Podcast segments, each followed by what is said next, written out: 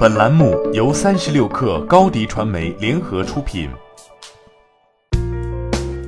本文来自三十六氪作者王玉婵。《华尔街日报》十一月二十七号援引消息人士的话称，软银的几个大股东，包括资本集团、老虎基金以及东南资产管理公司等，私下批评了软银愿景基金的亏损情况。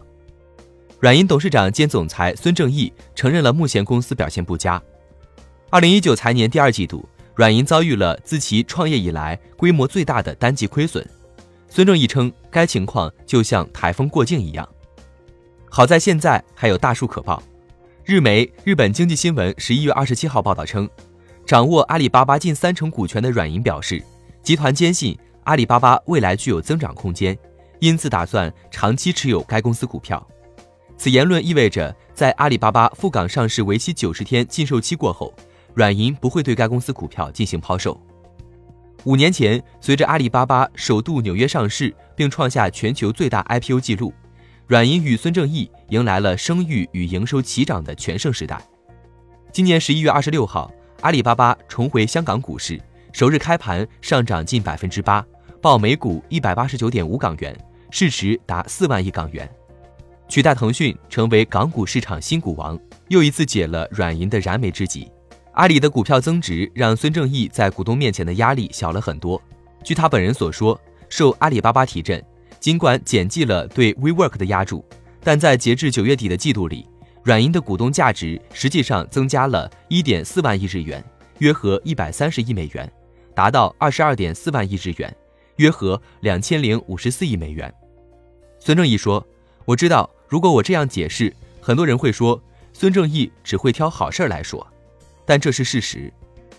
最近几个季度，孙正义在每次财报会议开始时都表示，该集团的营收和利润数字毫无意义，并强调更积极的数字，例如软银为股东创造的价值，也就是其持股价值减去债务后的价值。五十五岁的马云已经退休，而六十二岁的孙正义还在帮软银筹资。今年八月。软银计划向孙正义和其他高管发放至多二百亿美元的贷款，让他们投资于该基金，提振已经陷入停滞的筹资。但这种大胆的做法也受到了大股东的批评。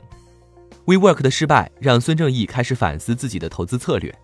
最近，他为加利福尼亚州半月湾的一次软银活动录制了一段视频，并在镜头前说道：“如今世界已经改变，我们必须为我们的每一家公司准备足够强大的基础。”这样，投资者才能相信公司会做得很好。今年二月，软银的财报发布会上，孙正义曾明确表示，可能在六十九岁时选择退休，但目前的形势看起来由不得他抽身而退。本月，孙正义对投资者称：“当我六十九岁时，我可能会感觉想再干一段时间，有这种可能性。尽管近几个月来，人们对我的管理层提出了更多批评，但我对经营公司如此着迷。”并有这样做的强烈意愿。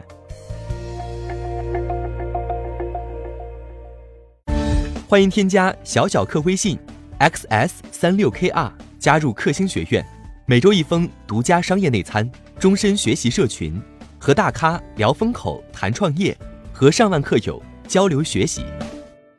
高迪传媒，我们制造影响力。商务合作，请关注新浪微博高迪传媒。